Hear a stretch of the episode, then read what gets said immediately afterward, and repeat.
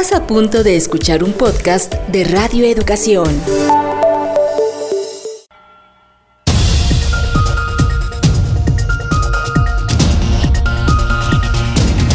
Noticiarios Pulso. Noticiarios Pulso. Independencia editorial y pluralidad desde la radio pública. Radio pública. Información que gira en torno al mundo. A nuestro mundo. Nuestro mundo. ¿Qué tal? ¿Cómo está? Le damos la bienvenida a la edición vespertina de su noticiario Pulso de Radio Educación. Estas son las noticias del martes 27 de abril del 2021. A nombre de todo el equipo les saluda Lénica Ávila, quien nos invita a quedarse aquí en las frecuencias de Radio Educación 96.5 de FM, 1060 de AM. También saludamos a todos los que nos escuchan en el interior de la República Mexicana, en el sur de los Estados Unidos y a quienes nos siguen ya a través de las redes sociales de Radio Educación, de Facebook, Twitter y YouTube. Ya saben, de ese unos minutos para lavarse muy bien las manos, ponerse su gel antibacterial, limpiar su lugar de trabajo y sentarse a escuchar las noticias. A casi 20 años de la muerte de la abogada defensora de derechos humanos Digna Ochoa, el gobierno mexicano anunció que se reabrirán las investigaciones sobre el caso que en su momento fue calificado como suicidio. A partir de mañana inicia el registro de los adultos de entre 50 y 59 años para que se les aplique la vacuna contra la COVID-19. El gobierno anuncia que plantea inocular a 9 millones de mexicanos y se dará prioridad a los municipios con base en la proveeduría de vacunas y en las tasas de mortalidad. En los próximos minutos, el Tribunal Electoral del Poder Judicial de la Federación empezará la sesión abierta para deliberar en torno a las candidaturas de Félix Salgado y Raúl Morón. En tanto, el Instituto Nacional Electoral determinó bajar los promocionales del PES, ya que vulneran los derechos de la infancia y de las mujeres. Hace unos momentos se aprobó en el Pleno del Senado la Ley Federal para la Consulta Popular con 91 votos a favor y 24 en contra. En noticias internacionales, la Organización Mundial de la Salud lanza una alerta sobre el retraso en las campañas de vacunación rutinarias contra enfermedades infantiles. 228 millones de personas, mayoritariamente niñas y niños, están quedando sin el cuadro de vacunación básico. Respiradores y otros equipos médicos llegan a la India, el país más castigado del mundo por la pandemia, mientras miles de sus habitantes fallecen sin cama en los hospitales. La vicepresidenta estadounidense Kamala Harris acuerda con el presidente de Guatemala, Alejandro Yamatei, enviar al país centroamericano agentes de su Departamento de Seguridad para capacitar a los agentes guatemaltecos y contener la migración. El presidente de España, Pedro Sánchez, confirma el asesinato de dos periodistas españoles en un ataque en Burkina Faso. ¿Ya tienes nuestro WhatsApp? 55 12 33 29 15 comunícate con nosotros, envíanos un mensaje de voz. Lo transmitiremos en las emisiones de nuestros noticiarios Pulso.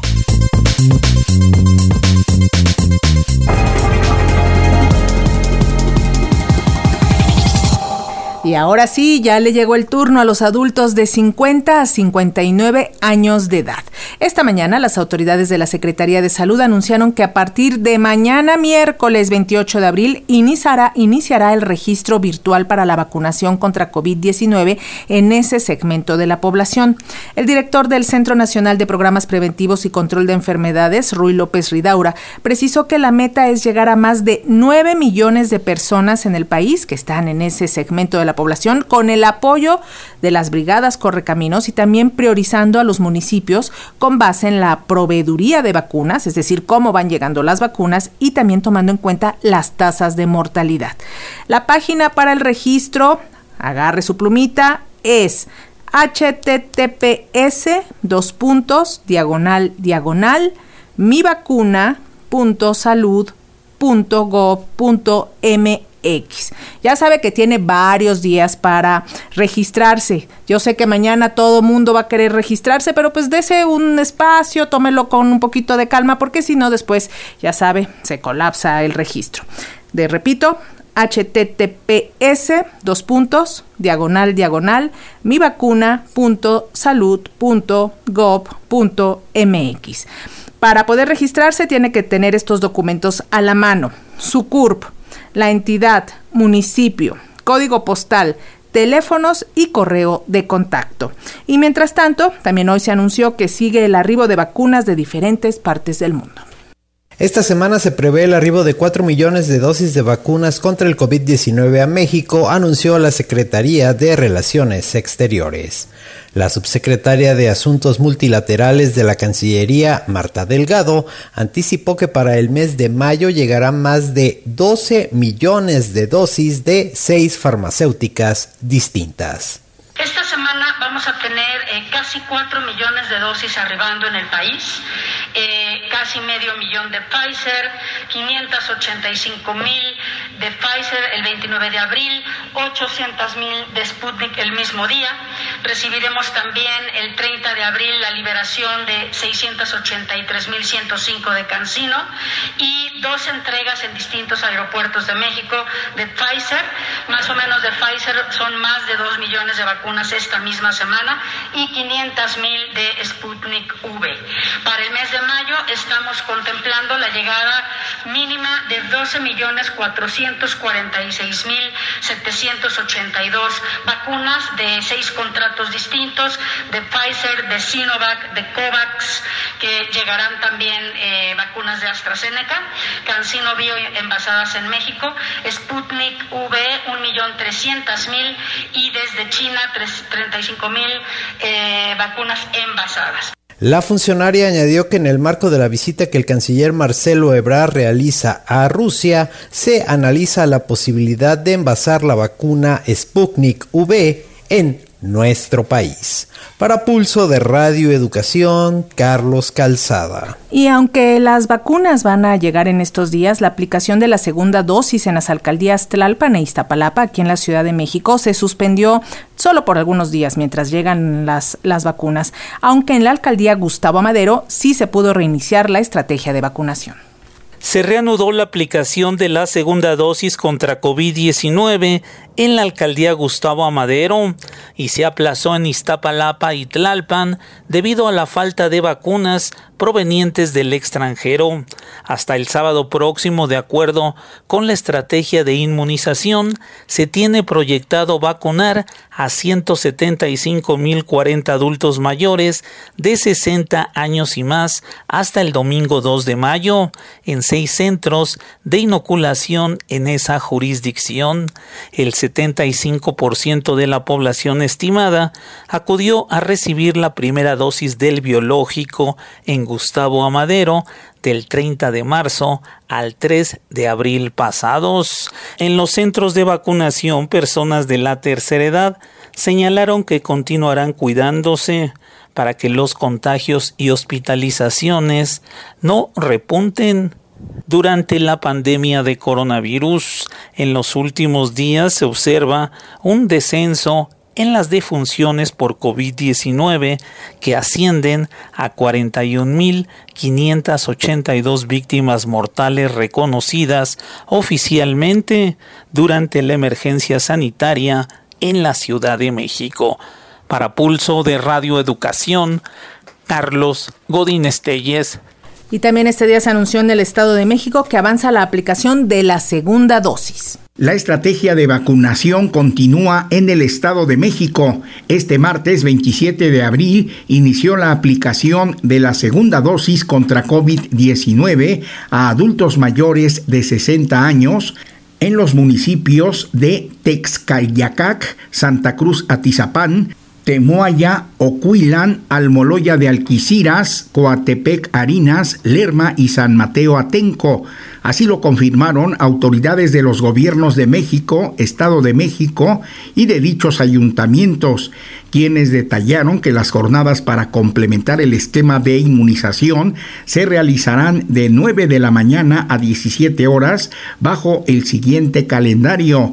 Texcalyacac, Santa Cruz Atizapán, Ocuilan, Almoloya de Alquiciras, Coatepec, Harinas y San Mateo Atenco los días 27 y 28 de abril, mientras que en Lerma y Temoaya se aplicará del 27 al 29 de abril. Los que se aplicaron la vacuna el primero de abril deberán aplicársela el 27 de este mes.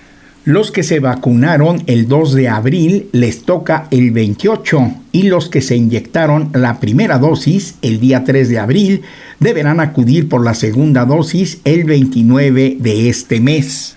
Los requerimientos son los de costumbre, acudir con identificación oficial y el comprobante de la aplicación de la primera vacuna. Al respecto, el coordinador de Protección Civil del Estado de México, Ricardo de la Cruz Musale, indicó que en esta semana se llevan ya más de 50 municipios en el proceso de vacunación anti-COVID.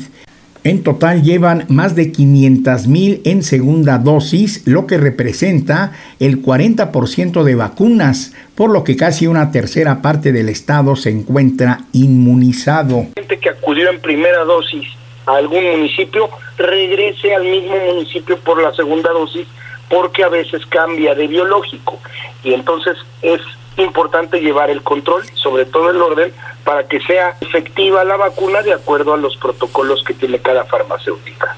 Cabe apuntar que la ocupación hospitalaria en el Estado de México ha disminuido en las últimas semanas, lo que en conjunto con el avance en la vacunación de personas de la tercera edad permitió el avance al color amarillo en el semáforo epidemiológico. Para Pulso de Radioeducación, Reinaldo Cerecero. Y una noticia triste, el subsecretario de Prevención y Promoción de la Salud, Hugo López Gatel, informó que se tiene un registro de por lo menos 600 menores fallecidos a causa de la COVID-19 a lo largo de toda esta pandemia aquí en nuestro país. Y aunque la enfermedad afecta menos a los que tienen, eh, a los jóvenes, a los niños, a los menores de edad, la realidad es que las afectaciones emocionales y el rezago educativo, eso sí está impactando duramente en la población menor de 30 años. Por las consecuencias directas de la pandemia, casi un millón de jóvenes abandonaron sus estudios y se sumaron más de cuatro millones de desempleados, reveló un estudio elaborado por la Alianza Jóvenes con Trabajo Digno.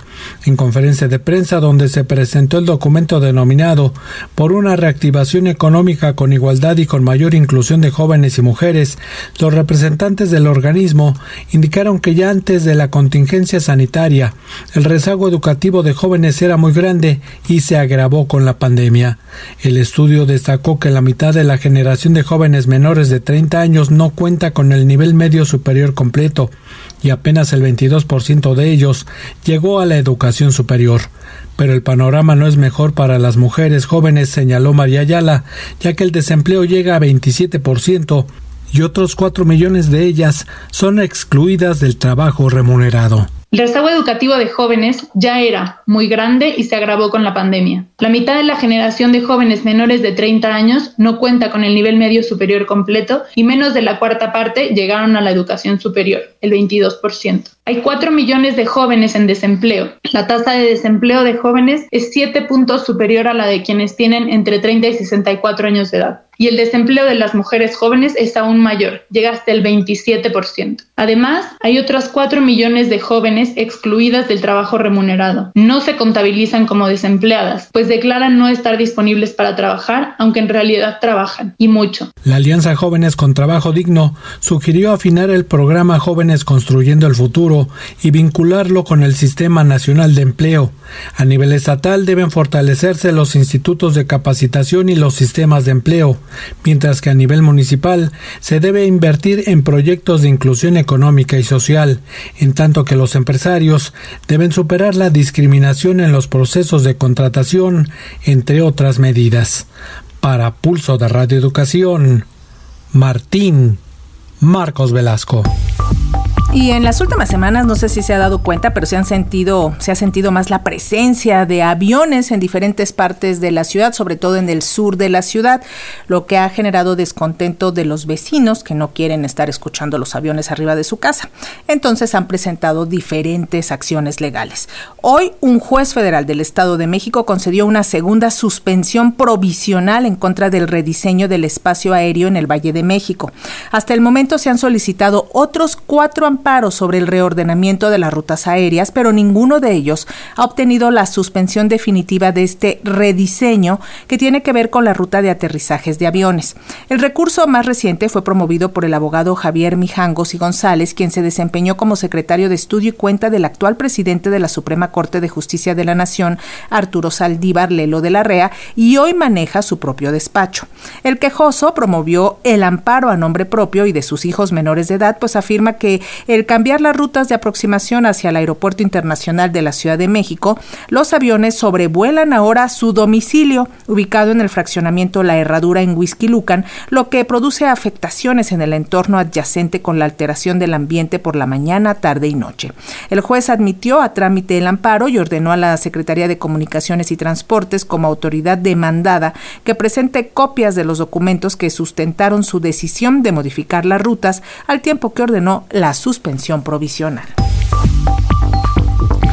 Y una noticia muy importante. El Estado mexicano reabrirá la investigación de la muerte de la abogada Digna Ochoa por haber evidencias suficientes de que las indagatorias llevadas a cabo hace casi 20 años estuvieron mal realizadas y por ende se concluyó erróneamente en la figura del suicidio simulado.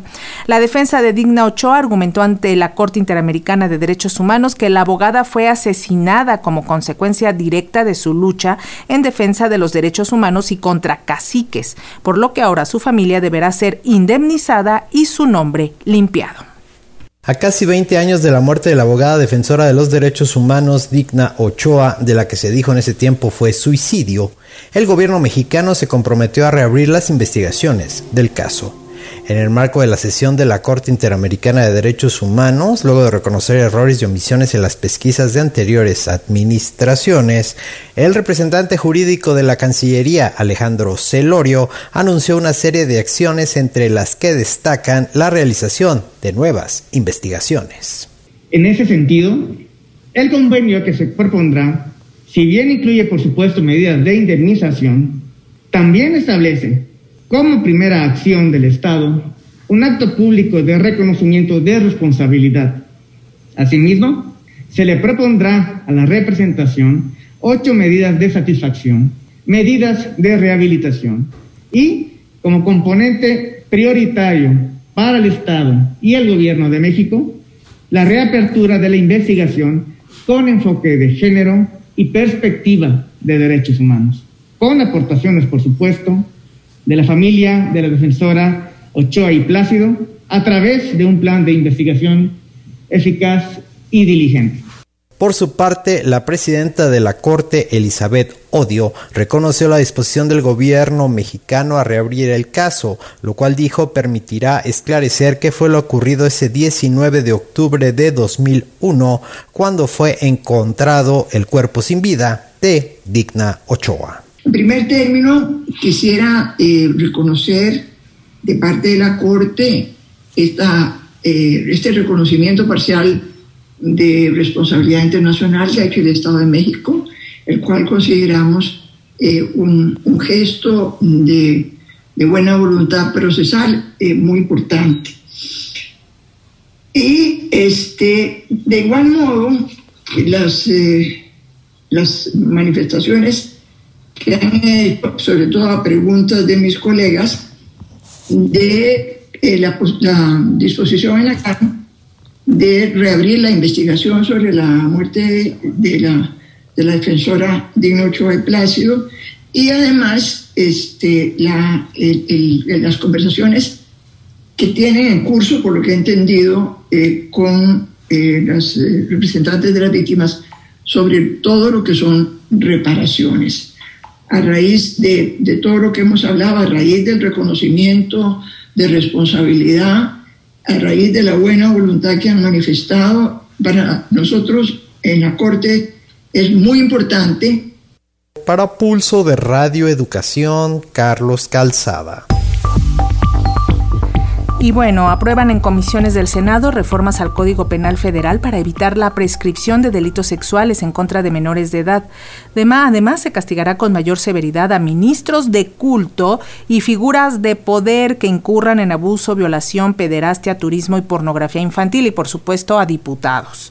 Esto coincide con la suspensión de los derechos políticos del diputado por Morena Saúl Huerta, quien fue capturado infraganti tras ejercer violencia sexual contra un menor de edad en medio del escándalo del diputado de Morena, Saúl Huerta, acusado de abuso sexual contra varios menores de edad, comisiones del Senado de la República aprobaron que la distribución de pornografía infantil, corrupción de menores, pornografía y turismo sexual infantil, así como el acoso sexual de menores de 18 años, serán imprescriptibles en México, pero incluso que cuando alguno de los delitos en contra de menores sea cometido por ministros de culto o servidores públicos, la sanción aumentará el doble las Comisiones Unidas de Justicia y de Estudios Legislativos Segunda del Senado aprobaron reformas al Código Penal Federal a fin de establecer la imprescriptibilidad del ejercicio de la acción penal sobre delitos sexuales cometidos en contra de personas menores de 18 años. Al respecto, la presidenta de la Comisión de Estudios Legislativos Segunda, la senadora Ana Lidia Rivera Rivera, resaltó que en el dictamen se destaca la importancia de que la persecución de este tipo de ilícitos se lleve a cabo a pesar del tiempo transcurrido, pues con ello, dijo, se erradicará su impunidad, priorizando ante todo la protección de los derechos de niñas, niños y adolescentes. Eliminar la prescripción de los delitos sexuales contra niñas, niños y adolescentes, como es el caso de la pederastía el abuso sexual y la violación, así como de sus correspondientes sanciones, lo que significaría la oportunidad de que las víctimas de los mismos puedan presentar sus correspondientes denuncias en contra de las personas agresoras para que éstas puedan ser investigadas, enjuiciadas y en su caso condenadas sin que se extinga la responsabilidad penal por el transcurso del tiempo entre la comisión del delito y que la víctima decida presentar la querella o denuncia respectiva se espera que esta reforma se apruebe por el Pleno del Senado de la República. Para Pulso de Radio Educación, Reinaldo Cerecero. Y el presidente Andrés Manuel López Obrador solicitó a la Suprema Corte de Justicia de la Nación ejercer su facultad de atracción para revisar las suspensiones definitivas otorgadas por dos jueces que mantienen congelada la reforma legal que da preferencia a la Comisión Federal de Electricidad sobre las empresas privadas. Cabe decir que el titular del Ejecutivo no descarta la posibilidad de llevar a cabo una reforma constitucional con el objetivo de sacar adelante la reforma eléctrica. Además, ha interpuesto una queja ante el Consejo de la Judicatura Federal para que se investigue a los jueces que empezaron a conceder amparos que derivaron en la suspensión definitiva. Pulso Electoral 2021. Y se espera que sea hoy mismo cuando se define el futuro de Félix Salgado Macedonio como abanderado de Morena la gubernatura del estado de Guerrero. Esta tarde el Tribunal Electoral retomó su caso en sesión pública luego de que ayer el senador con licencia presentó sus alegatos y confió en que podrá mantener su registro. Sin embargo, ha trascendido que el proyecto de resolución de este caso respalda el retiro de la candidatura que determinó el Instituto Nacional Electoral. Pero ya tenemos aquí vía plataforma a nuestro compañero Carlos Calzada, quien tiene todos los detalles. Carlos, te escuchamos platícanos. Hola, Lénica, muy buenas tardes a ti y a todo el auditorio de Radio Educación. Pues como tú señalabas, es este martes cuando el Tribunal Electoral de Electoral del Poder Judicial de la Federación defina el futuro definitivo de la candidatura del senador con licencia Félix Salgado Macedonio a la gubernatura en Guerrero. Luego de que se pospusiera la sesión que estaba prevista para el jueves pasado y que fuera reprogramada por el magistrado presidente José Luis Vargas, el tribunal escuchó la víspera los alegatos del morenista, quien recordemos que tiene acusaciones por acoso sexual y cuyas aspiraciones fueron canceladas por no presentar el reporte de gastos de pre-campaña. Luego del encuentro virtual que se realizó ayer y que tuvo una duración de una hora, él también exalcalde de Acapulco señaló en sus redes sociales que tenía fe confianza en que los magistrados resolverán su caso apegados a la verdad y al derecho. De acuerdo con el proyecto elaborado por el magistrado Indalfer Infante, se prevé que el tribunal ratifique la decisión del Instituto Nacional Electoral de retirar la candidatura a la gubernatura de Guerrero a Félix Salgado Macedonio. Sobre el caso de Raúl Morón, que es otro de los que llama la atención en esta sesión que se va a llevar a cabo a partir de las 3 de la tarde. Se había dicho originalmente que iba a ser a las 2 de la tarde, pero bueno, hubo un retraso de una hora más. Respecto a Raúl Morón, el candidato de Morena para la gubernatura en Michoacán y cuyo proyecto está en manos de la, de la magistrada eh, Otalora, pues ahí se prevé que sí, sí le regresen la candidatura a quien se instruya al Instituto Nacional Electoral de regresar la candidatura a Raúl Morón como, para, como aspirante a la gubernatura allá en Michoacán. Así que pues Lénica, en menos de una hora, en aproximadamente media hora, estará empezando esta sesión pública que debería haberse realizado desde la semana pasada, pero por diversas circunstancias que no quedaron muy, muy claras, pues bueno, se va a llevar a cabo a partir de las 3 de la tarde y ahora sí será la definitiva para saber si Félix Salgado Macedonio es o no candidato por Morena a la gubernatura allá en Guerrero. Lénica, es el reporte esta tarde, todos los detalles en pulso de la noche. Sí, eh, le está costando trabajo al tribunal tomar la decisión, tuvieron que hacerle un llamamiento al presidente del tribunal pues, para que ya se tomara esta decisión y se reuniera. Eh, Raúl parece se queda y Félix se va, eso es lo que por lo menos extraoficialmente se está difundiendo ya en los medios. Así es, Lénica, se, ya se circularon las versiones de los proyectos realizados por estos dos magistrados, Indalfer, eh, Indalfer Infante y Yanin Otalora, y bueno, van en este sentido. Salgado Macedonio pues se queda sin candidatura y Raúl Morón parece que la libra y sí será el aspirante de Morena para la, eh, las, la contienda electoral allá en Michoacán. Pues estamos pendientes y a la noche te escuchamos. Muchísimas gracias, Carlos. Muy buenas tardes.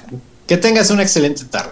Y por otra parte, la Comisión de Quejas del Instituto Nacional Electoral ordenó al partido Encuentro Solidario, el PES, bajar un spot en el que expone su oposición a que personas del mismo sexo puedan adoptar. La resolución obedeció más que a un tema de contenido, a que el anuncio aparece en menores de edad sin el consentimiento expreso de sus padres. Vamos a escuchar. En plena campaña electoral sigue la guerra de spots y la Comisión de Quejas y Denuncias del Instituto Nacional Electoral realiza el trabajo de verificar que los partidos políticos no violen la ley electoral. El organismo del INE determinó bajar en las últimas horas promocionales del Partido Encuentro Solidario con temas referidos en contra de la adopción homoparental y el aborto. La Comisión de Quejas y Denuncias del INE señaló que en el primero de los spots hay violación a la legislación por incurrir en la aparición de niños sin el consentimiento de sus padres y tutores y en el segundo por incitar a la criminalización de las mujeres que ejercen sus derechos.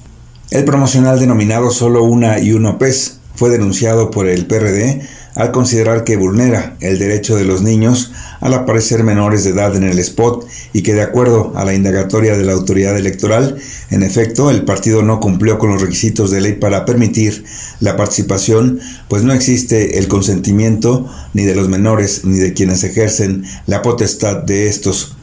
En un segundo caso, la ciudadana Julieta Macías Rábado denunció al PES por el promocional pautado en radio y televisión y en redes sociales en contra del aborto por considerarlo discriminatorio, aunque el proyecto consideró improcedente medidas cautelares, tras un análisis se detectó que en los spots difundidos en redes sociales, el Partido Encuentro Solidario incluye la frase castiguemos a quienes atentan en contra de la vida, lo que cae en la vulneración de derechos para Pulso de Radio Educación, Víctor Bárcenas. Y con este telón de fondo, hoy nuestro comentarista Felipe León nos va a hablar del circo, maromas y campañas sucias. ¿Cómo estás, Felipe? Te escuchamos. Muy buenas, tardes. Buenas tardes, Jénica. Buenas tardes, amigos de Radio Educación.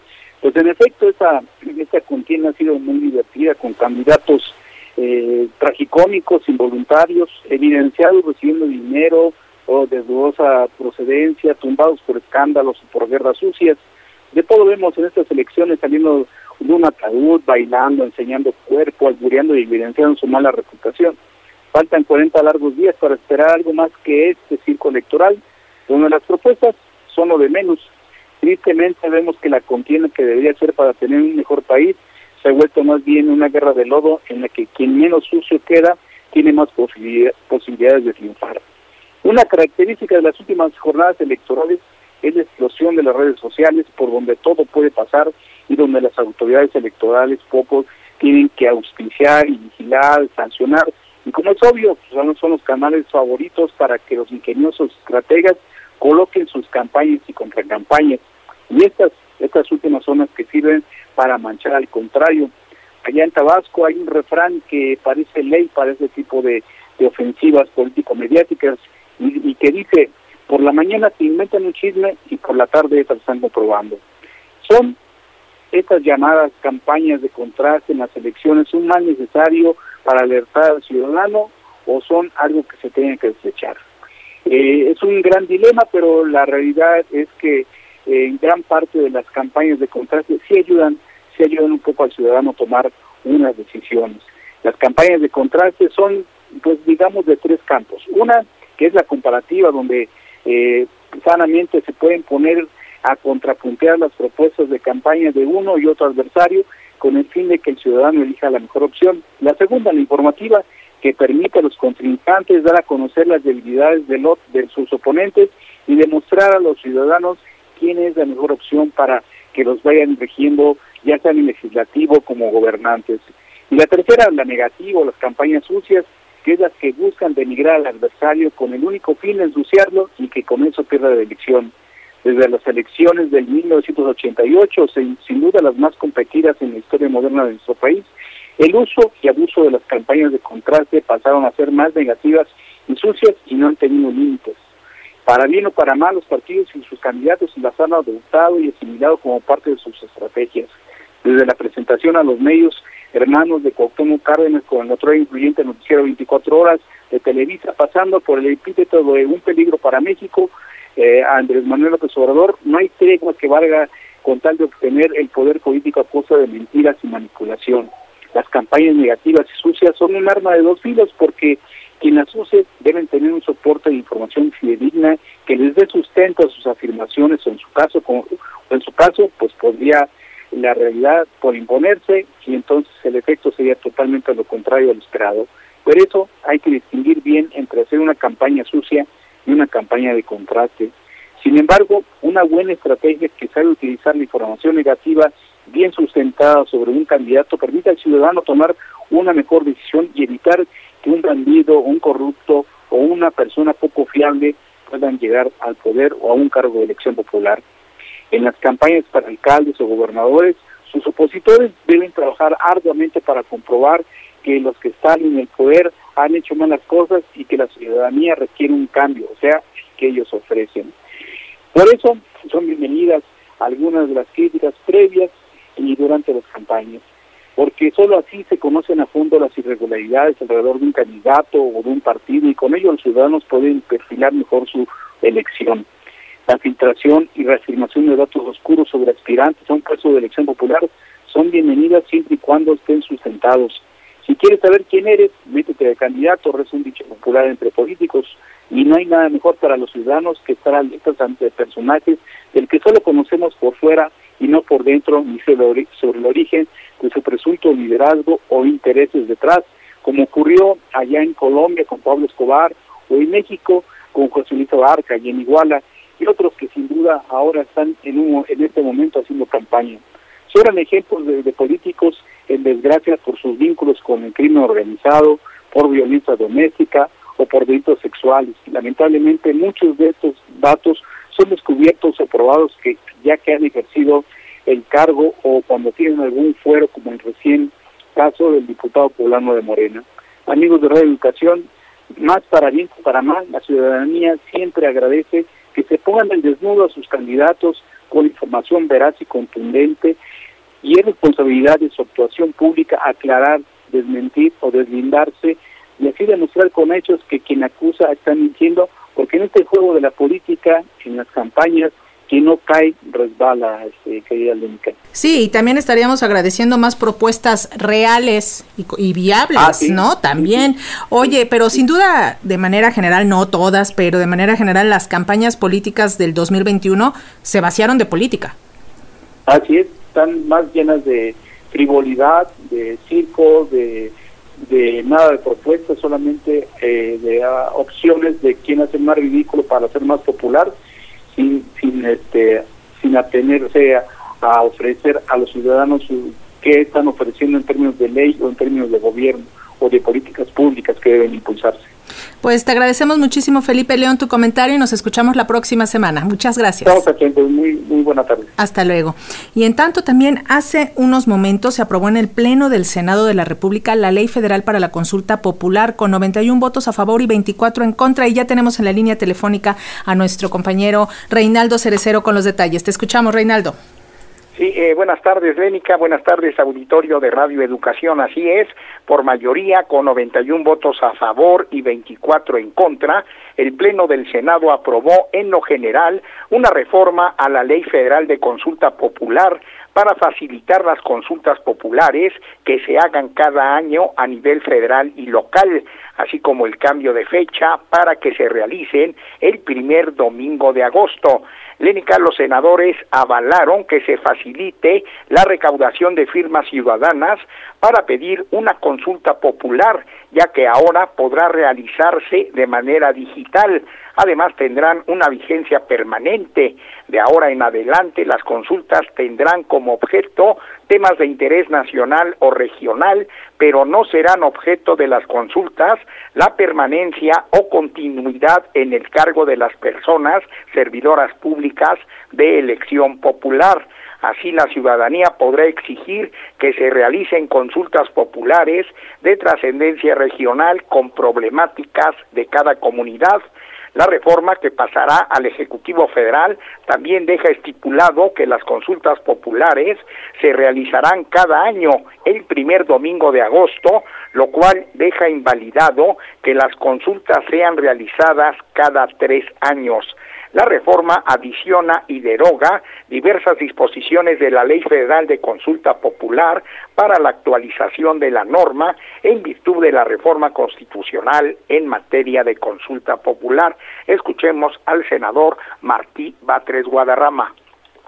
Parece que se habla poco y lo que se habla pues es para pues mostrar lo, yo diría la discriminación que todavía existe eh, muchas veces encubierta sobre los pueblos indígenas, porque hay como un discurso de políticamente correcto de referirnos a ellos, pero cuando se trata de traducir eh, estos derechos que, están en el discurso, pues luego las cifras no cuadran, ¿no?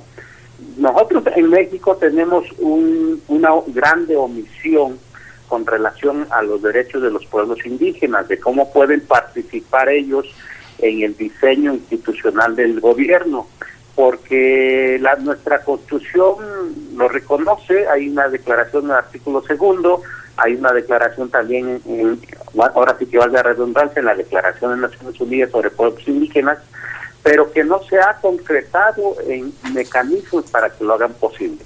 Esa es una responsabilidad que no ha cumplido el poder eh, Congreso de la Unión, el poder legislativo.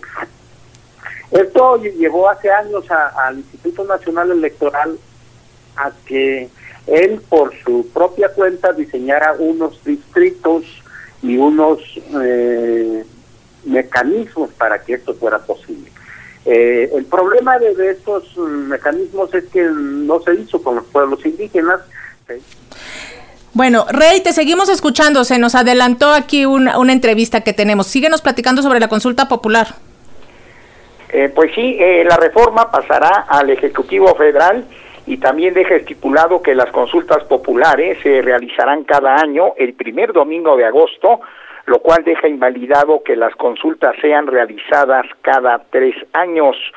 Con esto, la reforma adiciona y deroga diversas disposiciones de la Ley Federal de Consulta Popular para la actualización de la norma en virtud de la reforma constitucional en materia de consulta popular. Escuchemos al senador Martí Batres Guadarrama. Parece que el argumento eh, particular que se presenta es completamente incorrecto. Abogo porque se apruebe en sus términos la minuta que envía la Cámara de Diputados y que demos paso a la realización de la primera consulta popular de carácter formal en la historia de México. Y bien, sí, senadores de oposición manifestaron su rechazo a que en la consulta popular se introduzca la abstención como una opción válida y dijeron que un sí o un no es lo más adecuado para no crear confusión entre el electorado. Escuchemos al senador del PAN, Damián Cepeda. Por eso, en una última en una última oportunidad de hacer las cosas bien y adecuadamente, es que se presenta esta reserva con el objeto de buscar dejar una legislación efectiva, una legislación que no confunda al electorado, porque también causará confusión cuando haya tres opciones en una consulta. Y bien, pues en estos momentos también se prosigue a la votación. Escuchemos. Públicos reglamentarias de los artículos 75 y 127 de la Constitución Política de los Estados Unidos Mexicanos, publicada en el Diario Oficial de la Federación el 5 de noviembre de 2018 y se expide la Ley Federal de Renumeraciones de Bien, en esto es, es esto lo que pasa aquí en el Senado de la República Lénica. Y te lo agradecemos muchísimo, Reinaldo Cerecero. Muy buenas tardes. Seguimos pendientes en el Senado. Hasta luego. Claro, hasta luego. Y como le adelantábamos, para este proceso electoral, el INE emitió una serie de criterios que, entre otras cosas, busca que los partidos políticos garanticen candidaturas para la población indígena del país. Esto con la finalidad de derribar los obstáculos que generen discriminación en perjuicio de las personas y particularmente de los grupos en situación de vulnerabilidad. Sin embargo, en este tema, como en la paridad de género, organizaciones civiles han denunciado que persiste la simulación dentro de los mismos partidos políticos para cumplir con lo que establece la ley electoral vigente uno de los criterios del INE establece que se incrementan de 13 a 21 los distritos en los que se deberán postular candidaturas indígenas, debiendo postular en al menos 11 de ellos a mujeres con la intención de fortalecer el mandato de paridad de género. Francisco López Bárcenas, abogado en derecho indígena y asesor agrario, considera que en México priva el discurso políticamente correcto, el cual está muy lejano a los hechos e incluso denuncia que las personas indígenas siguen siendo marginadas y discriminadas en este proceso electoral. Pero, ¿qué hacer ante la usurpación de candidaturas reservadas para la población indígena? que se ha visto en los últimos días, como personas que no tienen raíces indígenas están ocupando esas candidaturas. ¿Cómo terminar con esta simulación? Al respecto reflexiona Francisco López Bárcena.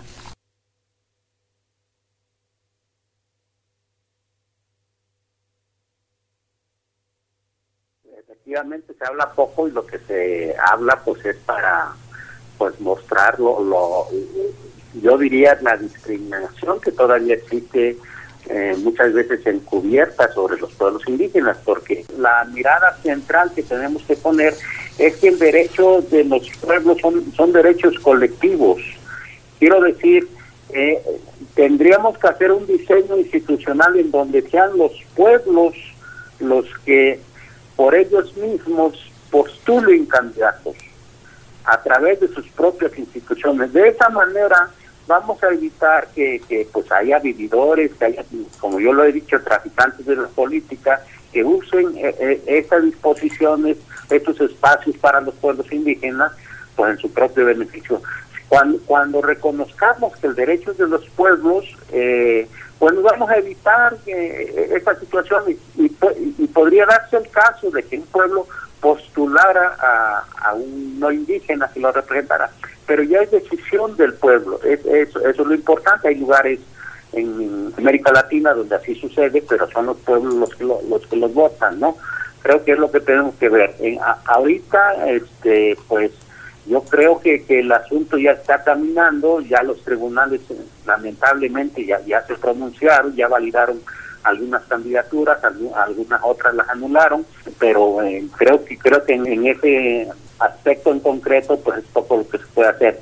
La riqueza de, reconocer los mecanismos de los pueblos indígenas es que ellos tienen otra valoración sobre la participación y sobre eh, las reglas para hacerlo, ¿no? Entonces, pues creo que en el caso de las mujeres, pues hay una, una doble doble discriminación. Por, por un lado, la imposición que se está haciendo de una visión que no es la de ellos y por otro la usurpación que se está haciendo de esa posibilidad por gentes que no que no son indígenas, ¿no? Estábamos escuchando a Francisco López Bárcena, abogado en Derecho Indígena, asesor agrario en entrevista para las audiencias de Radio Educación. Y debido a las altas concentraciones de ozono, la Comisión Ambiental de la Megalópolis puso en marcha el doble hoy no circula en la zona metropolitana del Valle de México. En un boletín de prensa, la comisión asegura que de acuerdo a las últimas actualizaciones de los modelos meteorológicos para el día de hoy, para este martes, se mantendrá la influencia del sistema anticiclónico provocando temperaturas elevadas, cielo despejado hasta media tarde, con algunas nubes que se formarán posteriormente y la probabilidad de lluvias aisladas será moderada después de las 5 de la tarde.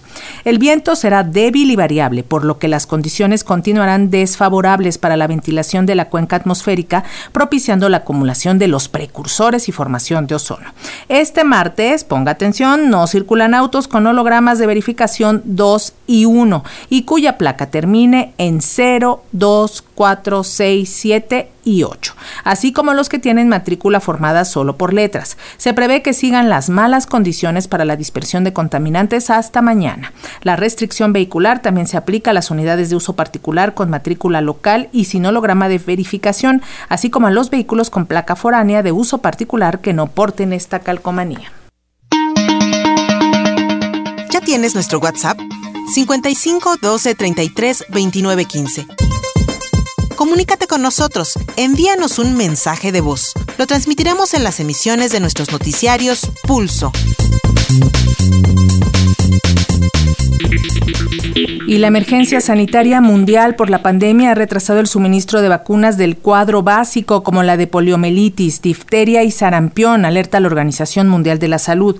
El organismo pide que no se olvide a los menores de edad que son los más afectados por la falta de estas vacunas. La información con RFI. La epidemia mundial de coronavirus ha perturbado los sistemas de salud de la mayor parte del planeta y con ello la vacunación rutinaria.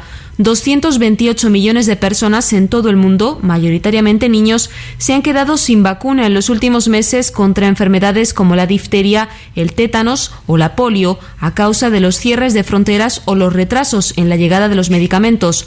Perturbaciones que se están sintiendo incluso en las cadenas productivas, como explica la directora de vacunas de la OMS, la doctora Kate O'Brien. La producción de vacunas no se programa por minutos, entonces hay una forma de flexibilidad en el sistema.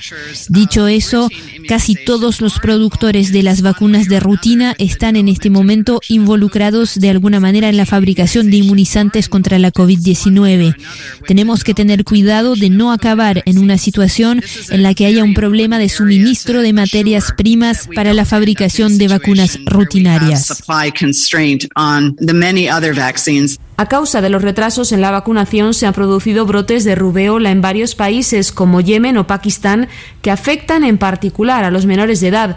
Aproximadamente 10 países, incluidos Sudáfrica, Angola y Kenia, aún no han podido reanudar sus campañas de vacunación. Eso está pasando en el mundo. Aquí en México hay que reiterar lo que la Secretaría de Salud lleva varios días llamando a la población a llevar a vacunar a los niños de entre 1 y 9 años contra sarampión y rubiola. En México sí tenemos la vacuna, así que si usted tiene niños en esa edad, entre 1 y 9 años, por favor acuda a vacunarlos para evitar que haya un rebrote. Y en la India se confina parcialmente ante la imparable segunda ola de COVID-19 mientras la ayuda internacional va en camino.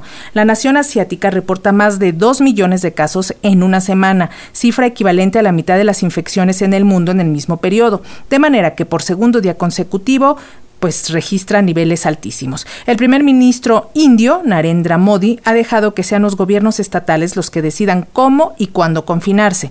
Debido a ello, Nueva Delhi, Bombay y Karnataka, en la región de Valore, se confinan dos semanas. Mientras tanto, el llamado de auxilio del gobierno de India se ha escuchado y van en camino concentradores de oxígeno donados por Estados Unidos, así como ayuda de la Unión Europea. La Dolce Vele nos amplía la información. Respiradores y otros equipamientos médicos llegan a Nueva Delhi desde el extranjero. Los contenedores de oxígeno son conducidos con premura a pacientes que los necesitan con gran urgencia. La canciller alemana Angela Merkel asegura que la ayuda continuará. Lo primero ahora es ayudar a la India. Trabajamos con celeridad máxima para estudiar cómo instalar allí plantas productoras de oxígeno. Toda Europa lo hace. He hablado de esto con el primer ministro portugués que ostenta la presidencia rotatoria de la Unión Europea. El personal médico de los hospitales indios necesita la ayuda con enorme urgencia. ¿Qué puedo hacer? No hay espacio. Necesitamos ponerlo en alguna parte. Estamos intentando organizar como sea una cama para él. Recibo unas 50 llamadas diarias de enfermos que piden una cama o solicitan oxígeno y medicamentos, pero no podemos darles nada y los pacientes mueren.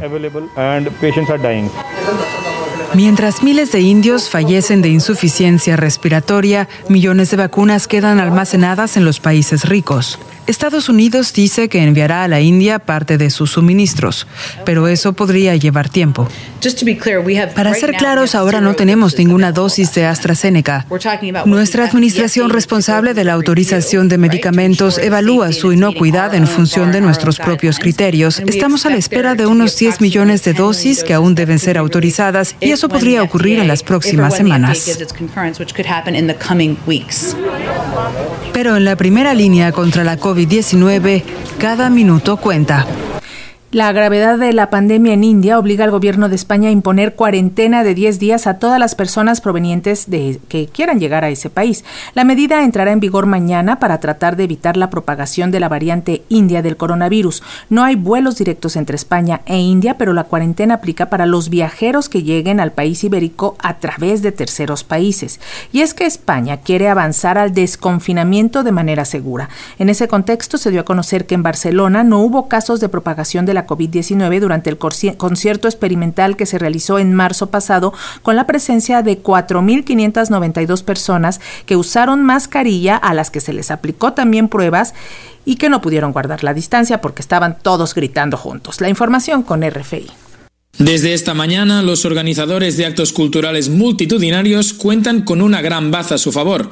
Hoy se publicaron los resultados del estudio observacional en forma de concierto que se realizó en Barcelona hace un mes y la conclusión es que fue un acto seguro sin impacto en la transmisión de la COVID-19. De los 4.592 asistentes, solo 6 terminaron dando positivo. Cuatro de ellos saben que se contagiaron fuera del concierto y los otros dos no saben cuándo ni dónde se infectaron, por lo que no se descarta que fuera dentro del recinto. Aún así, según los responsables del evento, quedó demostrado que con las medidas de higiene y de seguridad adecuadas, los espectáculos culturales pueden celebrarse durante el contexto actual de pandemia. Los resultados abren la puerta a una nueva tendencia en la celebración de este tipo de actos, especialmente de cara a los próximos meses de primavera y verano, que es cuando se concentran la mayoría de festivales de música. Jordi Bresco desde Barcelona para Radio Francia Internacional. La revitalización de la economía en el mundo es urgente y en el caso de Estados Unidos se flexibilizan las restricciones de entrada a estudiantes internacionales por la pandemia. De esta manera, ciudadanos de China, Brasil, Chile, Irán y Sudáfrica podrán comenzar el año escolar en universidades de Estados Unidos a partir del 1 de agosto próximo. Los estudiantes de Brasil y China aportan millonarios recursos a las universidades estadounidenses que los matriculan, por lo que es una fuente crucial de ingresos a esos centros escolares. Otro sector social golpeado por la pandemia y olvidado por los servicios de salud es la población carcelaria, principalmente en Europa, por lo que la Organización Mundial de la Salud intercede por los presos. La Organización Mundial de la Salud ha pedido a los gobiernos europeos que incluyan a los presos en los planes de vacunación del COVID-19. Estudios recientes muestran que el riesgo de transmisión del coronavirus es más alto en las prisiones donde se acumulan muchas personas en poco espacio y tienen acceso limitado a pruebas y equipos de protección. Comparado con la población general, los reclusos tienen además una carga mucho más alta de comorbilidades, incluyendo enfermedades no transmisibles, que aumentan las posibilidades de que enfermen de gravedad si contraen el coronavirus. La OMS dice que no todos los países están incluyendo a los presos y a los trabajadores de estos centros en los programas de vacunación. La diversidad de criterios adoptada por los países pone en riesgo la igualdad de protección de la salud. Es esencial, dicen, comprender que la pérdida de la libertad no debe conducir a la pérdida de la salud. Estados Unidos acordó capacitar a agentes de la Fuerza Guatemalteca responsable de proteger las fronteras del país y de frenar la migración irregular. La oferta estadounidense se produjo durante una videollamada entre la vicepresidenta estadounidense Kamala Harris y el presidente guatemalteco Alejandro Yamatei y consta en el envío de 16 empleados del Departamento de Seguridad Nacional estadounidense para capacitar a los agentes centroamericanos a contener la migración. Estados Unidos se comprometió también a construir refugios para migrantes retornados y ayudar ayudarlos a regresar a la vida en sus comunidades de origen. El acuerdo se produce en medio de un aumento en el número de niños migrantes que llegan a la frontera con Estados Unidos, entre ellos muchos guatemaltecos. La Organización de Defensa de los Derechos Humanos Human Rights Watch calificó este martes de apartheid la política de Israel frente a los palestinos que forman parte de su población y los que viven en los territorios ocupados, una acusación refutada por las autoridades de Israel. Euh, je crois que le programme de vaccinación en Israel et les territoires occupés. El programa de vacunación es bastante revelador del sistema de apartheid que rige porque todos los judíos que vivan en Israel o en los territorios ocupados por israelíes han tenido acceso a la vacuna. Hay que reconocer que los palestinos ciudadanos de Israel también han podido vacunarse en igualdad de condiciones. Sin embargo, los vecinos de los colonos, es decir, los palestinos que viven en esos territorios ocupados, no han tenido acceso a la vacunación y siguen sin tenerlo hoy, porque el gobierno de Israel vacuna solo a sus ciudadanos. Esto es una muestra más del sistema discriminatorio vigente que perjudica a los palestinos y dos periodistas españoles mm, fueron asesinados en un ataque en Burkina Faso. Un grupo de hombres armados asaltó el convoy de los reporteros David Berain y Roberto Fraile en dos camionetas y una decena de motos. David Berain era. El ataque se produjo sobre las 9 de la mañana del lunes en la carretera que une Fadano Gurma y Pama. Los reporteros habían acudido a esa zona próxima al Parque Nacional de Arlí para rodar un documental sobre la lucha de las autoridades burkinesas contra la caza furtiva. Dos periodistas españoles y un irlandés han sido asesinados en Burkina Faso. La ministra de Exteriores española, Arancha González Laya, ha confirmado la muerte de los periodistas fallecidos durante un ataque a una patrulla contra la caza furtiva a la que se habían sumado. Según medios españoles, los fallecidos son el reportero David Periain y el cámara Roberto Fraile, que realizaban un reportaje para Movistar sobre la caza furtiva en Burkina Faso, junto a una ONG de la que era miembro el reportero irlandés. La patrulla a la que acompañaban estaba formada por unos 40 militares y guardafronteras. Fueron atacados por individuos armados a bordo de camionetas y motos en una carretera en el sureste de Burkina Faso cuando se dirigían a la reserva forestal de Pama. Según Laya, esta es una zona peligrosa en la que actúan grupos terroristas furtivos y bandidos, además de redes yihadistas. Medios locales habían informado de que dicho ataque se saldó con tres heridos y cuatro desaparecidos. A casi tres meses del golpe de Estado en Myanmar, la situación humanitaria empeora, pero la resistencia civil va en aumento. Para evitar un baño de sangre, el relator de la ONU para Birmania, Thomas Andrew, pide a la Junta Militar de esa nación asiática que ponga fin a la violencia. El relator de la ONU recordó en una carta dirigida al jefe de la Junta Militar golpista, Min Aung Hlaing, que en la pasada cumbre de la Asociación de Naciones del Sudeste Asiático se comprometió a parar la represión. Andrew enfatizó que el pueblo de Myanmar pide una transición democrática pacífica. Pacífica.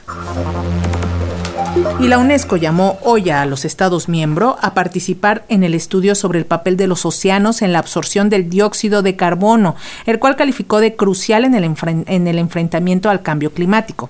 Este papel podría disminuir o incluso invertirse en el futuro y los océanos, que ahora son el pulmón azul de nuestro planeta, contribuirían al calentamiento global, advirtió la Organización de la ONU encargada de la educación, la ciencia y la cultura a propósito de un nuevo informe de la Comisión Oceanográfica Intergubernamental ornamental.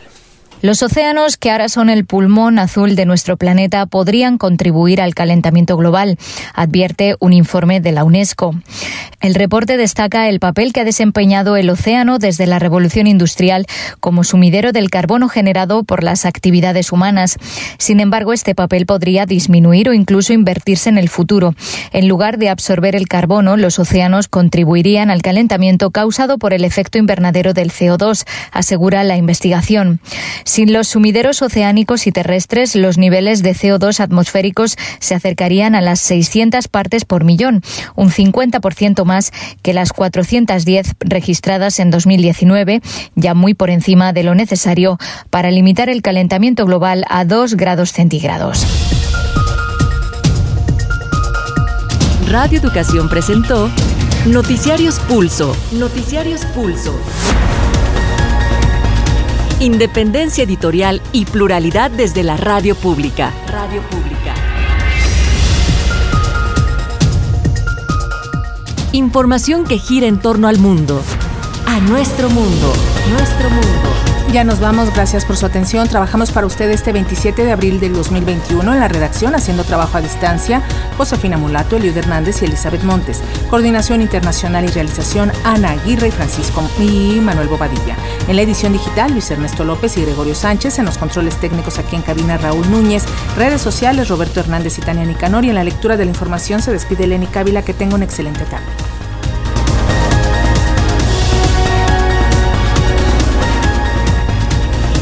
Radio Educación agradece el enlace a este servicio informativo a Radio Universidad Autónoma de Aguascalientes, Radio Universidad Juárez de Durango, Radio Tepoztlán y Radio UAM en Morelos, Radio Universidad de Nayarit, Radio Ometepec que igual a Radio en Guerrero.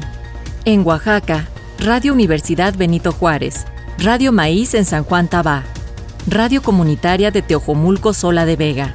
Somos Uno Radio en Tlacolula de Matamoros.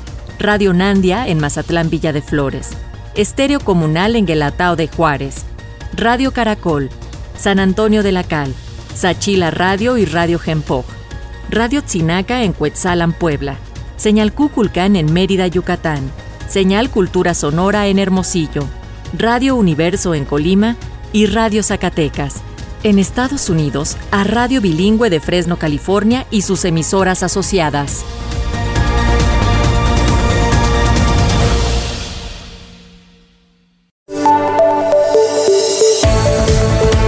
Quieres escuchar diariamente todos nuestros servicios informativos, acércate a Radio Educación. Visita www.radioeducacion.edu.mx. Vibra la radio pública.